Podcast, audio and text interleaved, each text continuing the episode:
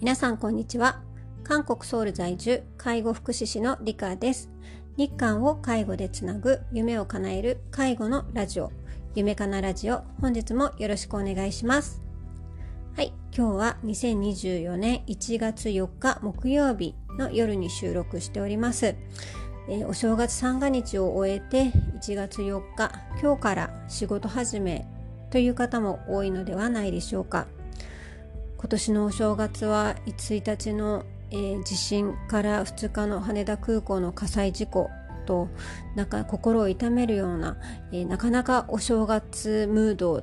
思いっきり楽しめるようなそういう、えー、お正月ではなかったのがまあ実際のところかなというふうに思いますし今現在今もなお、えー、寒い中避難所生活を送っていらっしゃる方もいらっしゃるということであの早く被災に被災された方が一日でも早く日常を取り戻せるようにということを祈るばかりです。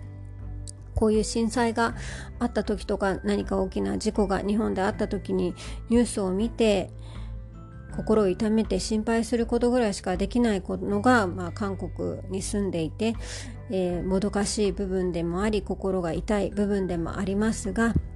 何かこう将来にはもしこういうことで困っている方がいらっしゃった時に私が何かサポートできるようなそういう力を蓄えて、えー、られる余裕のあるそういう人になりたいなっていうのがまた私の一つの目標でもあるのでこういうふうになことを事件や災害があった時には心が引き締まる思い出もあります。また介護職として被災された方たちがの中には高齢者の方も多いということも聞きましたし介護をされている方たちは自分の生活も不安でたまらない中、え、施設であったり、えー、周りの高齢者の方たちのサポートも懸命にされているんではないかなということも、えー、察しております。おむつであったり介護用品医療用品が不足して大変なことになっていないかなということも、え、考えたりしてあの、まあ、人としてもそうですし介護職としても、えー何かこういう風なサポートをできるようなそういう人になりたいなっていうのが、まあ、私の一つの目標ではあります。とにかく、えー、今回被災された方たちが一日でも早く、えー、お家に戻れるように日常に戻れるようにお祈りしております。はい。ということで、あの、まあ、前回の放送でもお話しさせていただきましたが、えー、韓国は旧正月をお祝いする風習があるので、1月1日の祝日を経て、1月2日からは本当にもう日常、ザ日常、何事もない、ただの日常なんですけど、えー、今日はですね、ちょっとお休みだったので、えー、お家でゆっくりしたりしておりました。まあ、そういう感じの今日は一日だったんですが、今日はどういうテーマでお話をしようかなと言いますと韓国の、あ、このお正月1月のまあ様子を一つお話ししたいなというふうに思っているのが一つとあとはあのまあ、ちょっと話が全然違うんですけども医療連携のことですね。介護の現場と医療の連携についても少し今日はお話ししたいなと思います。一つ目の、えー、まあ、韓国の1月の雰囲気なんですがちょっと今日私も鼻声であの実はこの、えー、ポッドキャスト34回撮り直しているんですね。あのくしゃみが出そうで出なかったりして話するのがちょっとうまくいかなかったので何回か撮り直してしまっていたんですがそれというのも今日は、まあ、さっきお休みだったと言いましたが休みでちょっと散歩に出かけたんですがあの空がですね曇っているっていうよりは埃っぽい感じでこれはま PM2.5 と日本では言いますが見せ文字といって、まあ、大気汚染ですね。空気がすごく悪くて埃っぽくてそれがまあ花粉みたいな感じで目や鼻を苦しめる喉とかを苦しめるっていうものなんですがこれがですねこう冬に多いんですよね空気の流れでそうなのかわからないんですけど冬に多くてあのコロナの時は一切なかったんですよ。っていうのは中国の言われているのは中国の工場とかのその汚染が風の流れ大気の流れにこう流れて韓国の方に来るためにあの空気が汚くなってしまっているっていうふうに言われていてコロナの時はあの中国で工場とかもストップしていたみたいで本当にこの見せ文字っていう PM2.5 っていうのが全然なかったんですがここ去年ぐらいからまた少しずつ増え始めまして今日はですねちょっとひどかった。かなと思います。それも不思議なのが寒い時はならないんですよ。マイナス5度とかマイナス10度とか気温が下がると空気がそんなに汚れなくてでこの微妙な1度とか3度とか5度とかの気温の時に結構この汚染された空気が流れてきて今日もずっとなんか埃っぽい空の下にいたんですがそのためにですねあのちょっと声がおかしかったりしているなっていうのがあります。はい、なのであのコロナが終わってもマスクは必須ですね。であとはもう年末終わってクリスマスも終わってお正月なんですが街中にはクリスマスツリーがまだまだ残っていて あの教会とかもにはメリークリスマスの文字もまだ残っていてっていうのが、まあ、韓国の1月の風景ですね。うん多分まあ旧正月までは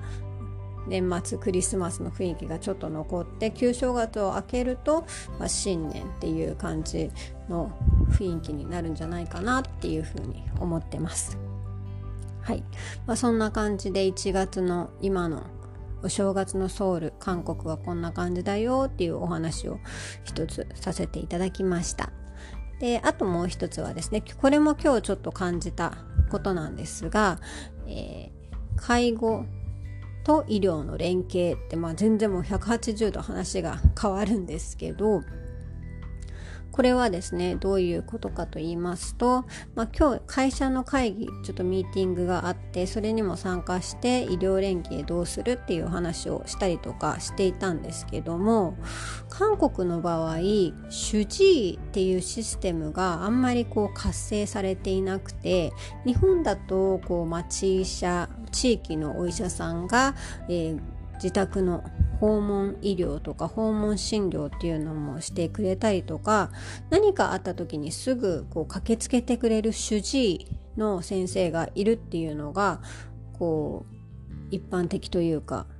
なとだと思うんですけども。なので私自身も祖母を介護家で介護してきたしていた時にちょっとおかしいなっていう時に訪問看護の方とか、えー、主治医の先生に連絡してすぐにこう見てもらえるようなそういう環境にいましたし介護施設で働いている時も何かあれば直接主治医の方に連絡することもあったしケアマネージャーさんを通して主治医の方からの、えー、ご意見だったり指示をいただいてたっていうこともあったんですけども韓国の場合はそういう身近な主治医っていうシステムがあんまりなくてあの高齢者の方とか介護が必要な方っていうのは大学病院とか大きな総合病院に、数ヶ月に1回通ってそこであの診療診断していただいたり、えー、薬の処方を受けるでそれで数ヶ月過ごすっていう風な感じで結構その担当のお医者さんが遠い存在なんですね。で私も韓国の利用者さんのその病院通院に同行したこともあるんですけど本当にものの3分とかで「はい最近どうですか?」はい、おかわりないですね。薬じゃあそのまま3ヶ月分延長で出しますね。みたいな感じで、えー、終わることが多くて、これってもう本当にただパソコン見て、この方のデータ見て、で、インタビューして、大丈夫ですねっていう感じで、流れ作業みたいな感じで診療が終わって、お薬そのままもらって、みたいな感じなのでまさかまさか介護施設の担当者やご家族が直接そのドクターに相談したりお話しするっていうのはあんまりもうイメージがつかないような状況なんですよ。なので、うん、そういう意味では医療連携っていうのが韓国ではすごく難しいっていうのが現状だなっていうのが、えー、最近思っていることです。本来でしたらその地域連携とか医療連携を強化して利用者さんの生活をこう多職種でそしてもういろいろな方向からいろいろな視点から支えられるそういう、えー、チームを作ったりとかそういう環境づくりっていうので在宅介護お家での生活っていうのが保たれると思うんですけどその部分でですねもう本当にもうお城の王様みたいな感じで あのドクターがいるのでもう会うには何個の関門もくぐり抜けて会わなきゃいけないみたいなそういう状況なのでその辺がねちょっと変わっていったらいいなっていうのは、えー、日々感じているところです。はいまあ、それもですねまたちょっとずつ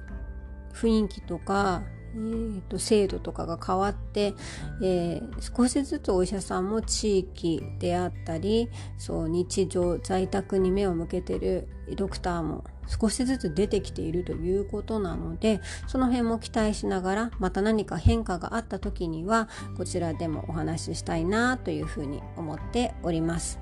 まあ、ちょっと今日はごちゃごちゃっとまた2つぐらいのテーマでお話をしてしまいましたが、え、近況とか最近の韓国ソウルの様子と、え、韓国の介護現場の様子についてお話しさせていただきました、えー、今日も最後まで聞いてくださってありがとうございました。アンニャン